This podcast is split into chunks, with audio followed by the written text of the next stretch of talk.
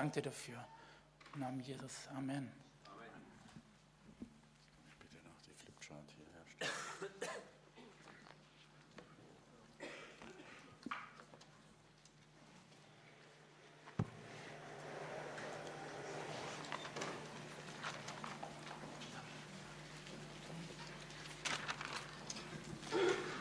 Auch von meiner Seite aus einen wunderschönen guten Morgen an alle, die die Tage mit uns waren und alle, die noch die jetzt heute dazugekommen sind. Ich glaube, wir hatten sehr, sehr intensive Tage, sehr dichte Sessions mit viel, viel geistlichem Schwarzbrot, nicht nur Milch. Und da gibt es, glaube ich, noch manches nachzuwirken zu lassen. Ich weiß nicht, wie es Uwe geht, aber mir geht es auch so, dass ich denke, wir haben einige Dinge berührt. Wir haben manches, was wir ahnen, wo tiefe Geheimnisse sind. Aber da gibt es noch so viel zu entfalten bei diesem Thema in Christus. Wir haben uns viel damit beschäftigt, was ist der Christus im Gegensatz zu Jesus, der Menschensohn Christus, der Erhöhte, der Gesalbte. Und was alles im Erlösungswerk Jesu beinhaltet ist, was wir jetzt für eine Stellung haben, dass es heißt, wir dürfen in Christus teilhaben an all diesen Erlösungsinhalten, die er uns erworben hat. Jetzt möchte ich heute Morgen den Akzent ein bisschen verschieben und mal nicht so sehr über Christus reden, sondern über Jesus. Und zwar dahingehend, Jesus Christus ist der zweite Adam, haben wir gesagt. Der erste Adam war der Adam von dem wir alle abstammen. Der zweite Adam, der neue Mensch, ist ein neuer Prototyp von Gott mit einer Demonstration auch eines Menschseins, wie sich das Gott von Anfang an mit uns allen vorgestellt hat. Das heißt, Jesus ist die vollkommene Verkörperung eines Menschen, wie er mit Gott auf dieser Welt lebt. Da möchte ich heute Morgen mal meinen Fokus auf Jesus, den Menschensohn, legen. Wie hat Jesus sein irdisches Leben gelebt? Es geht mir heute Morgen nicht um die Erlösungsinhalte, die haben wir sehr intensiv angeschaut. Mir geht es heute Morgen darum, wie hat Jesus als Mensch gelebt. Und die Frage, die für uns daraus resultiert, was heißt das für mich als Mensch? Was heißt das für mich als ein erlöster Mensch, der ja jetzt die ganzen Zusagen, die in Jesus Christus von Gott gemacht wurden, auch für uns nun zutreffend sind. Also wir schauen uns Jesus an. Also das ist jetzt mal für einen Moment Jesus. Aber wir schauen uns an, wie wir in Jesus sind.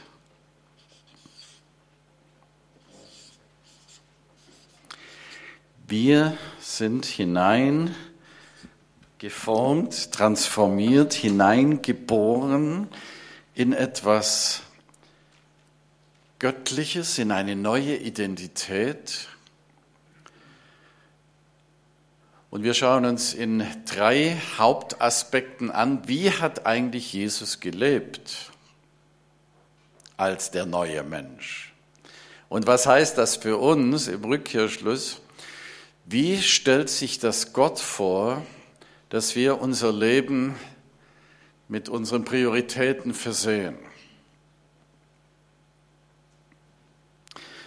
Ich habe die Evangelien immer wieder studiert, habe immer wieder hineingeschaut und gefragt, Jesus, wie hast du gelebt? Wie hast du das verkörpert? Was war dir wichtig? Wie war dein Alltag? Was hast du für Prioritäten gesetzt?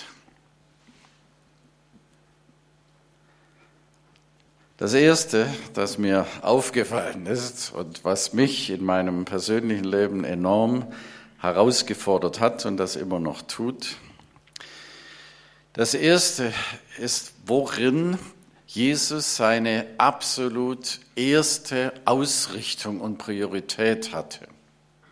Und das war die Beziehung zu seinem Vater im Himmel.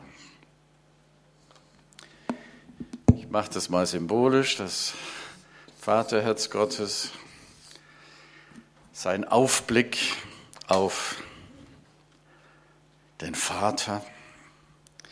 Und in dieser Eigenschaft war er der vollkommene Sohn. Der Sohn seines Vaters. Ich lese zu jedem dieser drei nur eine Bibelstelle, man könnte immer verschiedene nehmen, aber um das etwas zu konzentrieren. Johannes 5, 19 und 20. Wahrlich, wahrlich, ich sage euch, der Sohn kann nichts von sich selbst aus tun, sondern nur, was er den Vater tun sieht. Was dieser tut, tut gleicherweise auch der Sohn, denn der Vater liebt den Sohn, zeigt ihm alles, was er selbst tut, wird ihm noch größere Werke zeigen als diese, so dass ihr euch verwundern werdet. Jesus macht hier eine radikale, für mich extrem herausfordernde Aussage. An der kaue ich seit Jahren. Er sagt von sich, Jesus, der Menschen und Gottes Sohn, sagt von sich, der Sohn kann nichts von sich selbst aus tun, sondern nur, was er den Vater im Himmel tun sieht.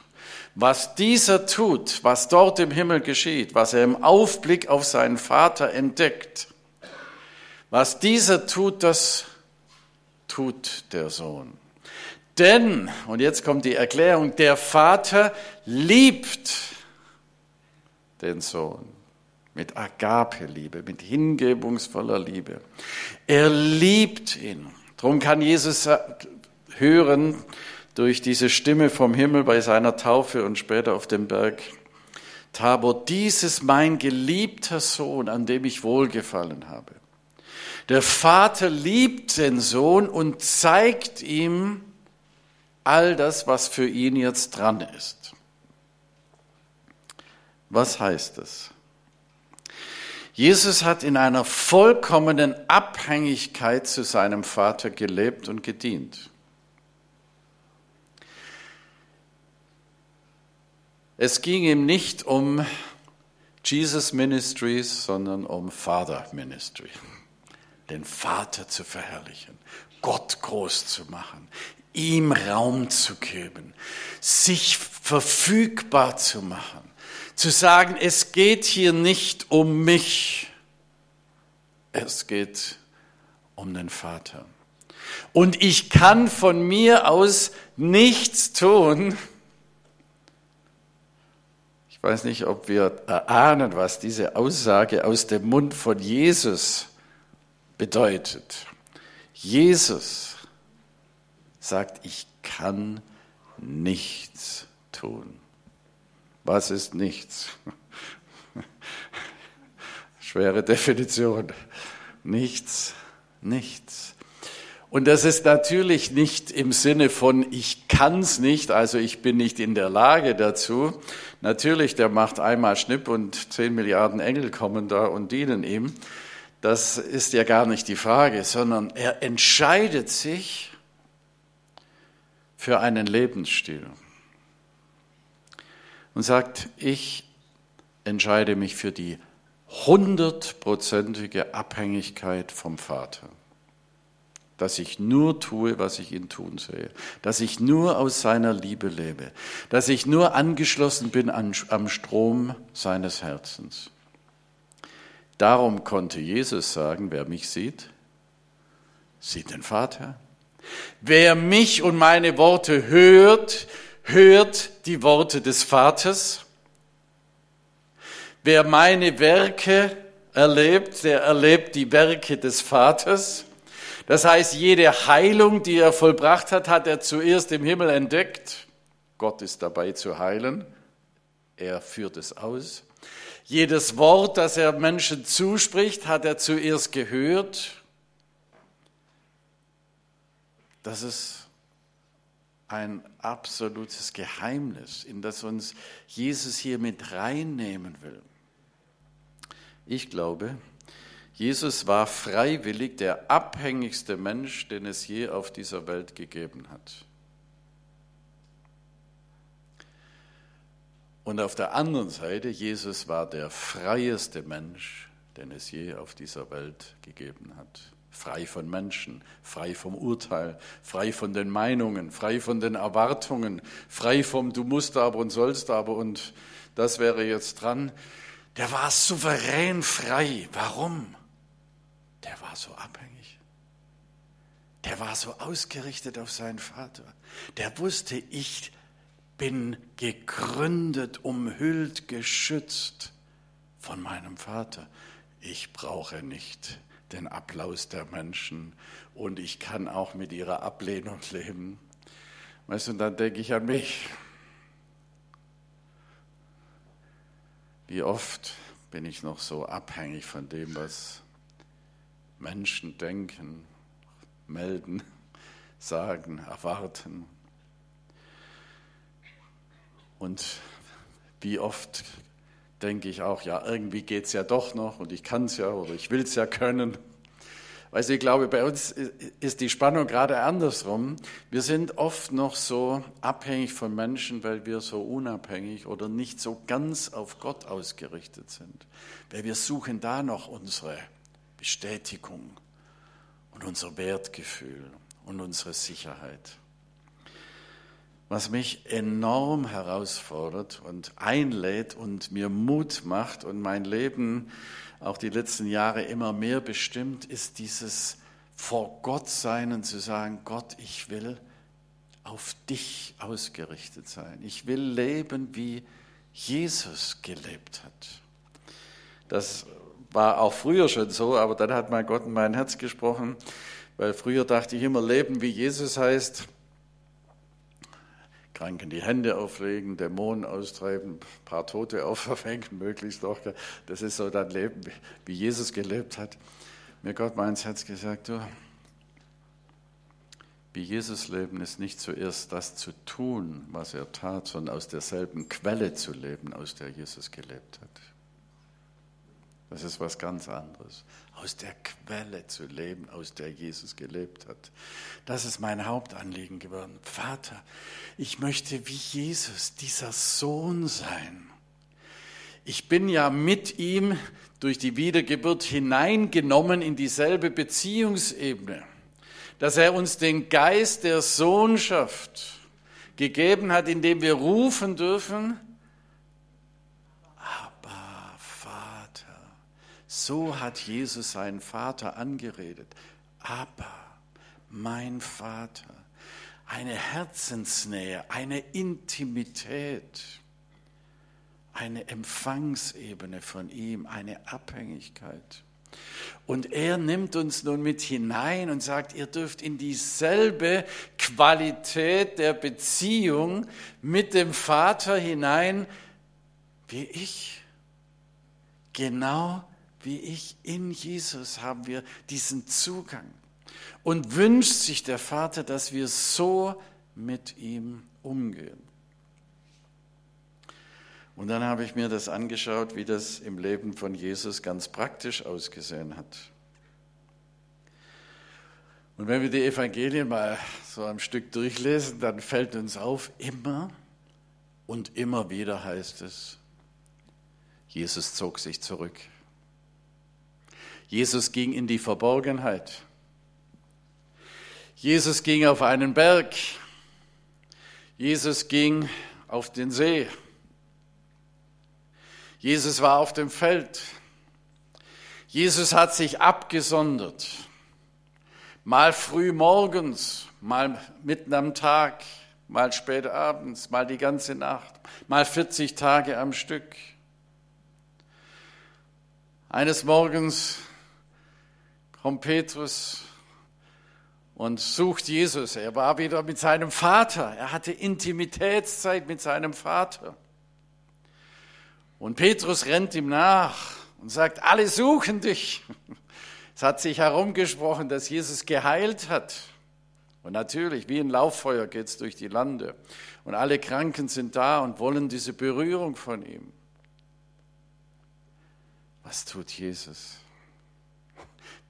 Ich glaube, ich hätte gesagt, wow, was für eine Gelegenheit. Machen wir gleich eine Versammlung und können alle der Reihe nach bedienen dann. Aber Jesus war völlig abhängig von seinem Vater. Der hat nichts getan, nur weil es gerade von den Umständen irgendwie passend war. Und er hatte was ganz anderes gehört in dieser Zeit der Vertrautheit mit seinem Vater. Und dann sagt er ganz kühl, fast bisschen, klingt nicht so ganz freundlich, jetzt lass uns ins nächste Dorf gehen. Auch da muss das Evangelium verkündigt werden. Was für eine Souveränität hatte Jesus. Weil er sein Ohr immer am Herzen des Vaters hatte, konnte er das hundertprozentig tun, was der Vater im Sinn hat.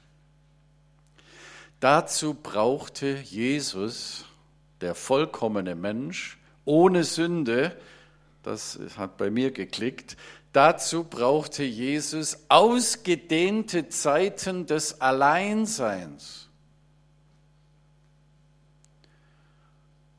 Und dann war in meinem Herzen die Frage, Herr Manfred, wer bin ich eigentlich? Ein sündhafter, fehl, fehlender Mensch. Und natürlich brauche ich Zeiten, Zeiten des Alleinseins, noch viel mehr wie Jesus, Zeiten der neuen Orientierung, Zeiten des Gefülltwerdens, Zeiten, wo ich ihn anschaue, Zeiten, wo ich merke, mein Herz kommt wieder zur Ruhe, ich bekomme Orientierung, ich kann unterscheiden, was ist dran und was ist nicht dran. Wir brauchen Zeiten für Begegnung, Zeiten für Raum schaffen für Gott. Also genau das, was wir heute anscheinend nicht haben, das brauchen wir am dringendsten.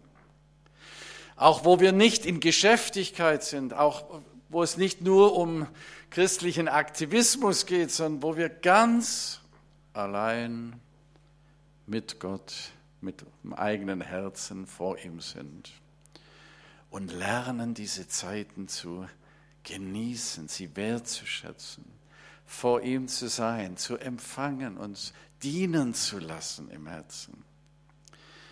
Das ist das, was ich von Jesus als allererstes lerne. Weißt, und dann stelle ich mir noch folgende Gedanken dabei vor. Jesus war 30 Jahre, als er seinen öffentlichen Dienst begann. Er wusste, er hat wenig Zeit, drei, dreieinhalb Jahre. Jetzt stell dir mal vor, du hast eine Aufgabe, du sollst eine weltweite Erweckungs- und Gemeindegründungsbewegung initiieren. Und du hast drei Jahre Zeit dafür. Was würdest du tun? Was würde ich tun? Wir würden viel organisieren, viel managen, viel planen, viel vernetzen, Multiplikatoren suchen und Systeme und Strategien entwickeln. Wir hätten alles Mögliche im Kopf.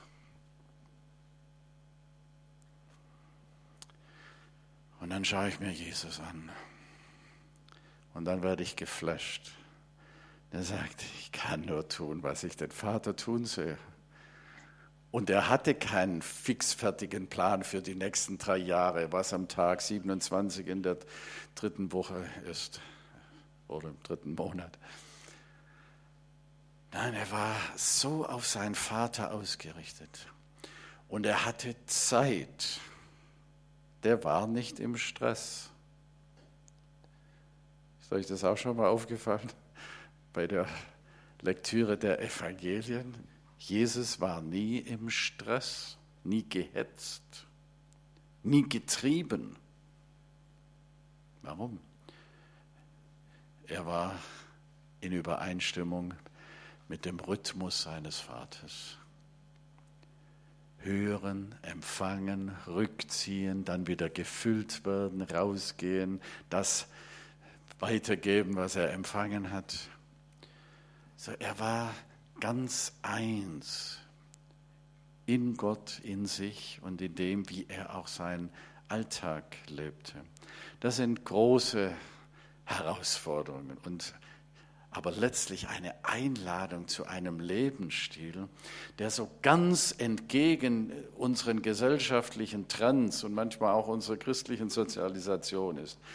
Dass es, wir den Eindruck haben, immer muss man was tun und machen und äh, arbeiten und dienen und wirken und das erste ist Zeit für Gott, Zeit, Liebe zu empfangen, wahrlich Sohn sein. Da geht es um Beziehung, aber Vaterbeziehung. Ein zweites ist mir dann auch noch aufgefallen, was mich überrascht und wo ich denke, das hätte ich wahrscheinlich, du vielleicht auch ein bisschen anders gemacht. Bei dem Gedanken, du hast nur drei Jahre Zeit, jetzt musst du, jetzt musst du weise Entscheidungen treffen, wie du diese drei Jahre auch ausfüllst. Er hat sich ein paar wenige Menschen gesucht, mit denen er die meiste Zeit in diesen drei Jahren zusammen war. Also wenn er Gemeinschaft hatte mit Menschen, war das ja die allermeiste Zeit mit ein paar wenigen, wir nennen sie Jünger oder dann die Apostel, es gab große Veranstaltungen, ja, da waren mal ein paar tausend zusammen, aber das war eher die Ausnahme. Und es gab natürlich einzelne Begegnungen von Jesus mit Menschen. Aber die aller, allermeiste Zeit hat Jesus benutzt, um sich in ein paar Peoples zu investieren. Ich deute es jetzt mal nur hier an. Wir wissen um die zwölf. Wir wissen innerhalb der zwölf um die drei und wir wissen dann noch um den einen, der ganz nahe an seinem Herzen war, an der Brust Jesu, der Johannes. Er hat sich reduziert. Auch das ist der überraschende Gedanke. Neben der Tatsache, dass sich Jesus unendlich viel Zeit für seinen Vater genommen hat, um alleine zu sein. Wir hatten gesagt, das ist ja Vergeudung, er muss doch effektiver sein. Nein, er wusste, das ist die Quelle für alles. Hat sich Jesus konzentriert auf einige wenige Menschen. Ob wir sie rausgesucht hätten, wage ich zu bezweifeln, wenn wir sie mal in ihrer Persönlichkeit so anschauen, ob wir denken, das seien die geeigneten. Aber auch da war es ja so, in der Nacht, bevor er diese zwölf erwählte, war er die ganze Nacht über im Gebet, hat das von Gott empfangen. Auch hier wieder ein Schlüsselvers, der uns etwas darüber sagt, wie er sie sieht, wie er die Beziehung zu ihnen sieht. Das ist Johannes 15, 15. Da sagt er, ich nenne euch nicht mehr Knechte, denn ein Knecht weiß nicht, was sein Herr tut. Euch aber habe ich Freunde genannt weil ich euch alles verkündet habe, was ich von meinem Vater gehört habe. Hier kommt ein interessanter Begriff ins Spiel. Er sagt, ich nenne euch Freunde.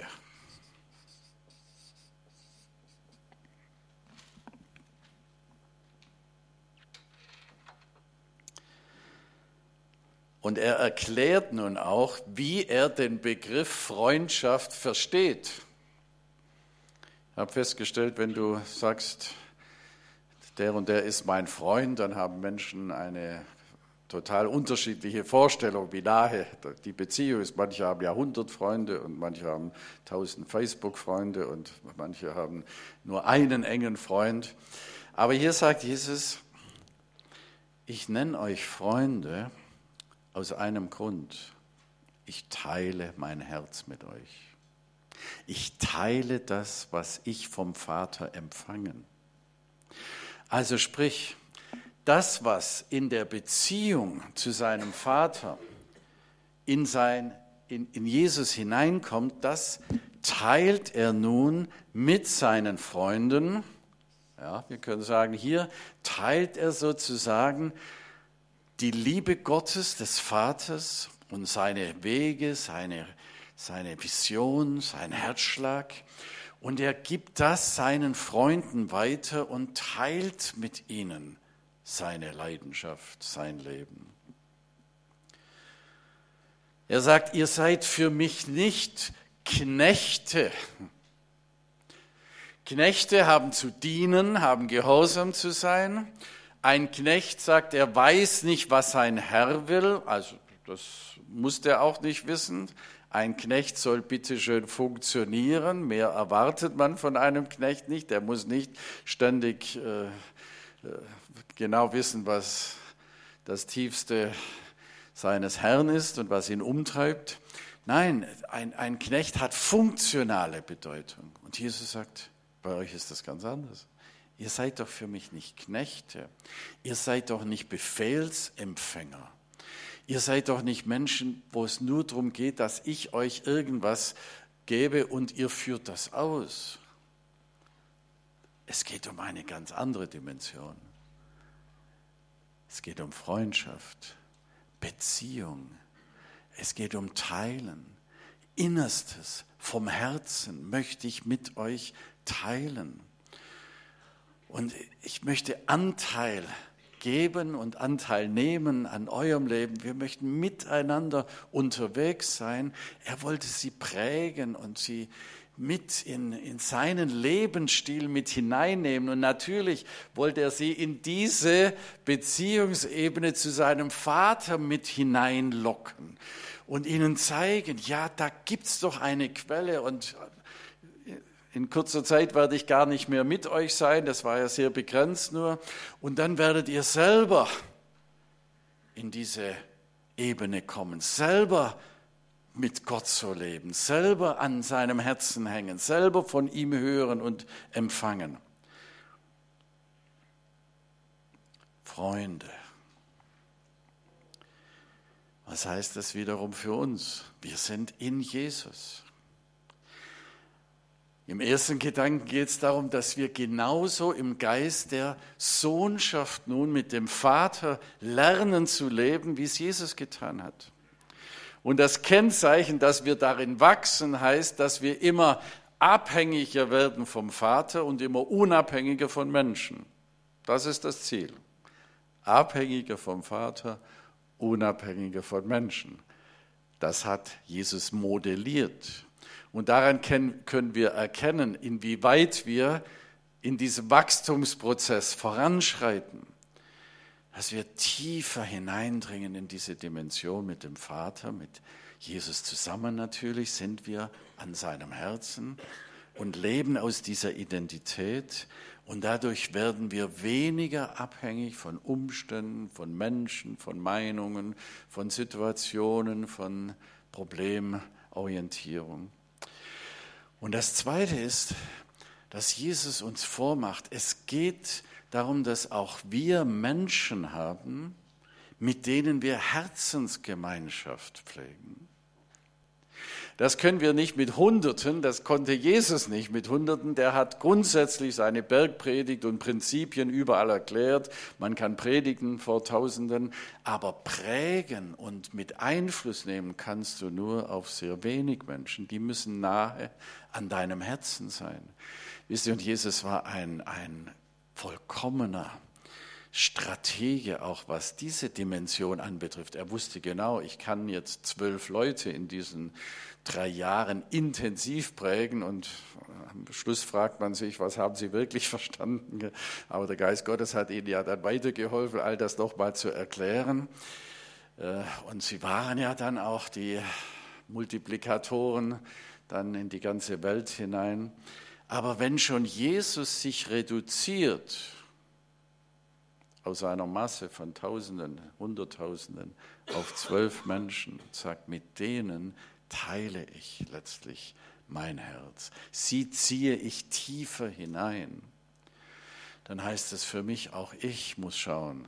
Ich kann nicht mit allen möglichen Leuten diese Ebene von Freundschaft und Tiefgang haben, sondern auch dazu braucht es Menschen im Umfeld. Das kann ein Hauskreis sein, das kann Menschen sein, wo wir spüren in der Gemeinde, hier kann ich mein Herz öffnen, hier, hier entsteht Nähe oder hier entsteht Dynamik. Hier können wir Menschen an unsere Seite nehmen, sie prägen, auch jüngerschaftlich prägen, aber aus dem Geist der Freundschaft heraus.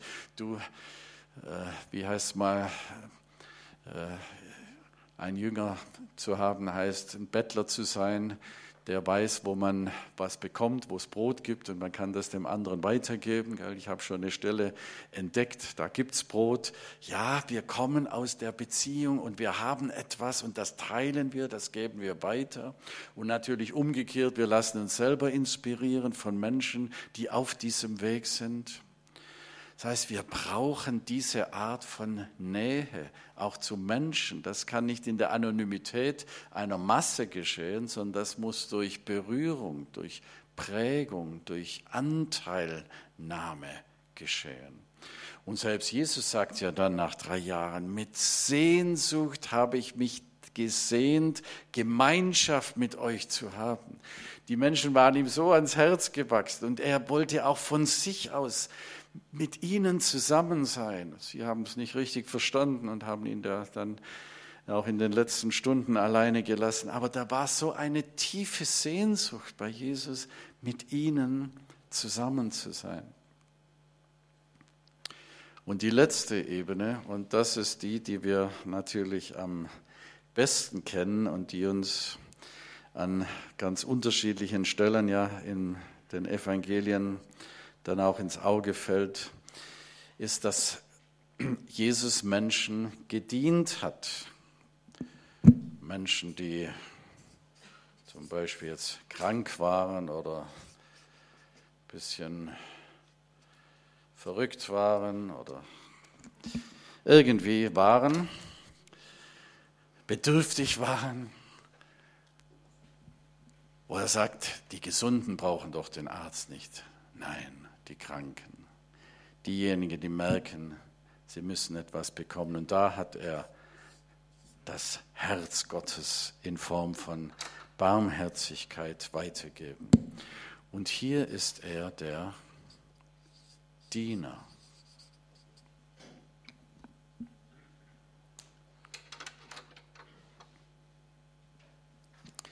Hier dient er Menschen.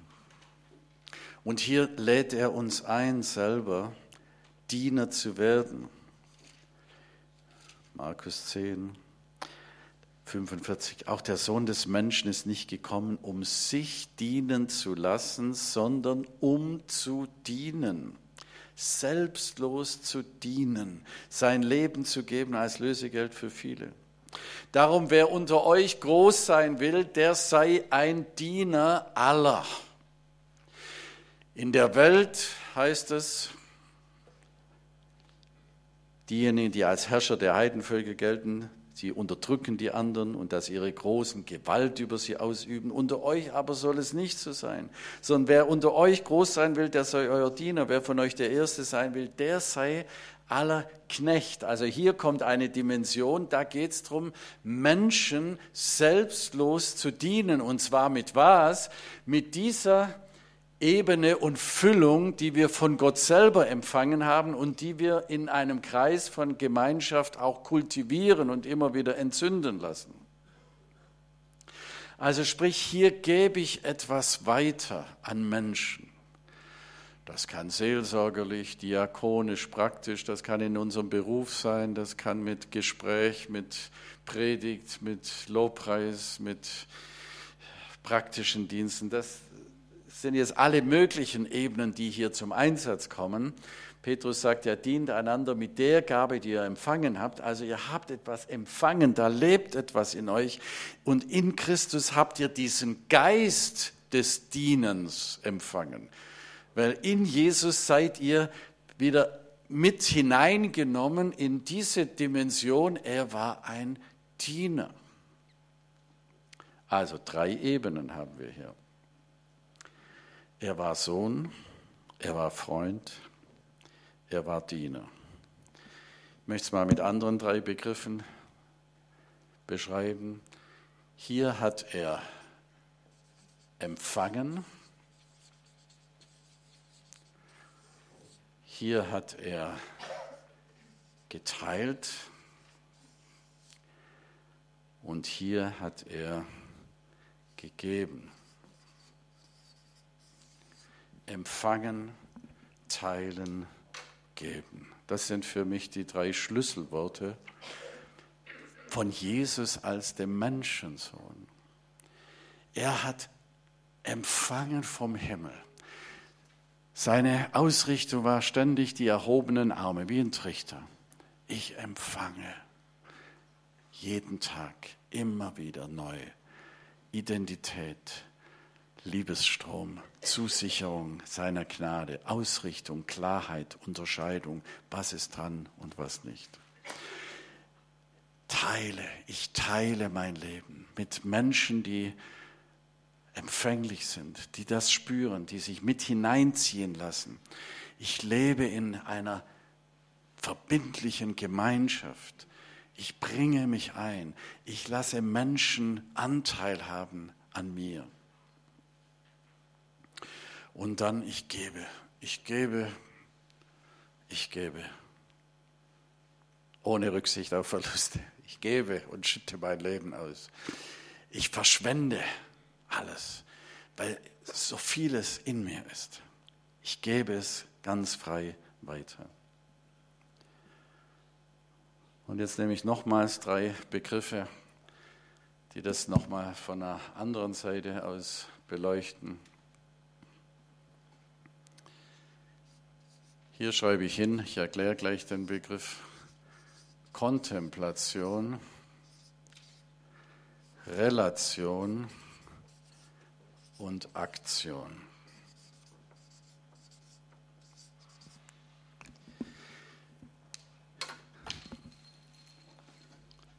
Kontemplation heißt nichts anderes wie ein Lebensstil des Anschauens, der Beschaulichkeit, der Betrachtung, des Rückzuges, des Alleinseins, immer wieder zum Kern, immer wieder zur Quelle, immer wieder ausgerichtet zu werden.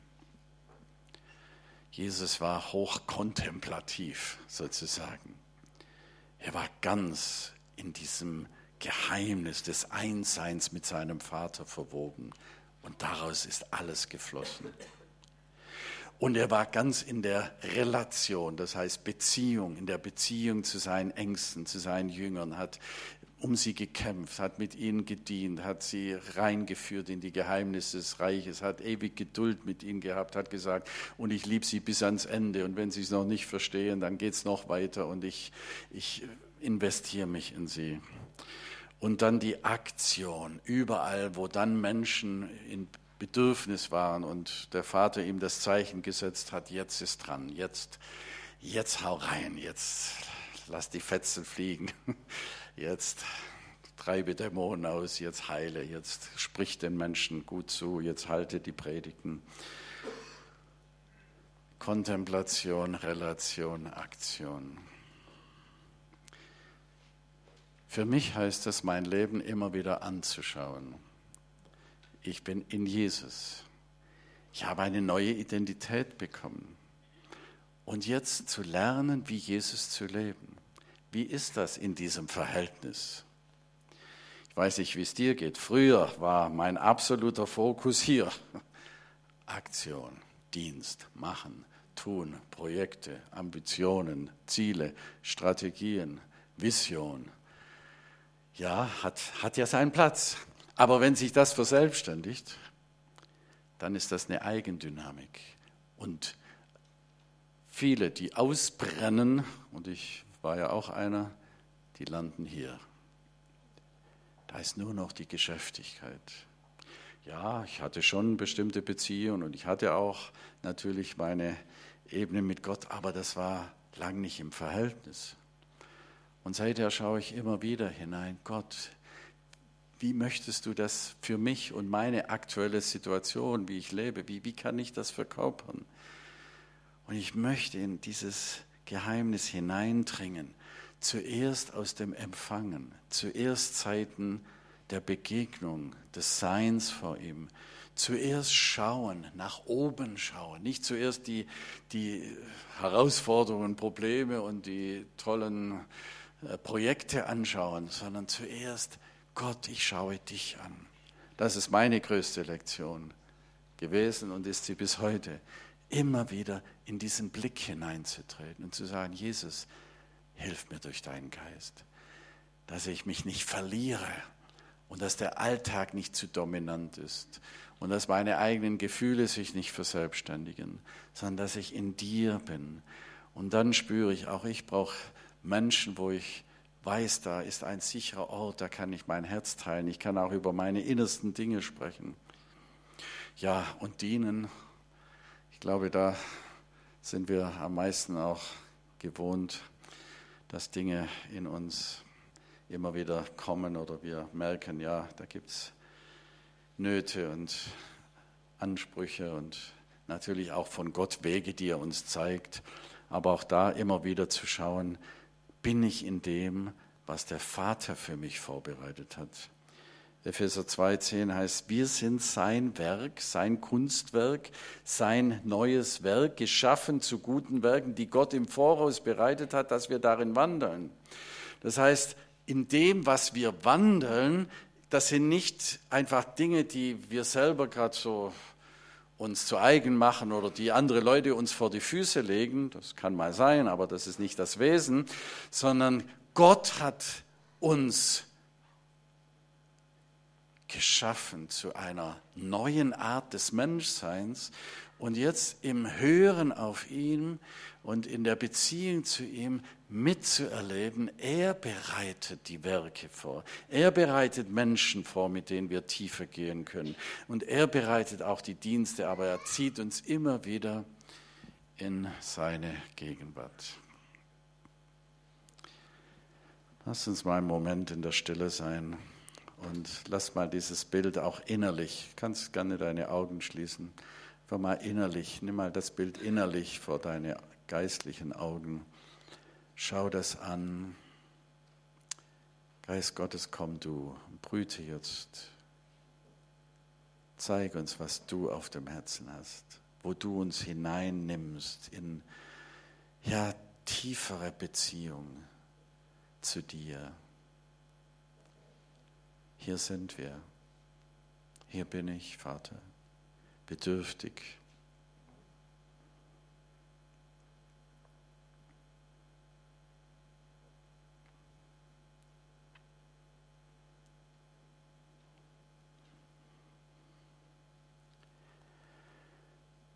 Jesus, wie herrlich hast du gelebt. Wie frei hast du dich bewegt. Wie unabhängig warst du von Menschen und ihrem Urteil. Vater, ich habe so eine Sehnsucht und sicher viele von uns in dieser Freiheit der Kinder Gottes zu leben, vor dir und in dieser Welt. Und danke, Geist Gottes, dass du uns mitnimmst. Danke, dass du sagst, wen der Geist treibt, die sind Kinder Gottes. Ja, wir werden hineingenommen in diesen Lebensstil und wir dürfen lernen. Jesus, danke. Danke, dass du damit jedem ganz individuell dein Maß hast, auch deinen Rhythmus hast und dass jeder mit dir nächste Schritte gehen darf. Ich danke dir dafür. Und ich segne meine Geschwister hier in deinem wunderbaren Namen und mit dir als Jesus Christus, in den wir hineingenommen sind durch deine Erlösung. Amen. Amen. Danke euch.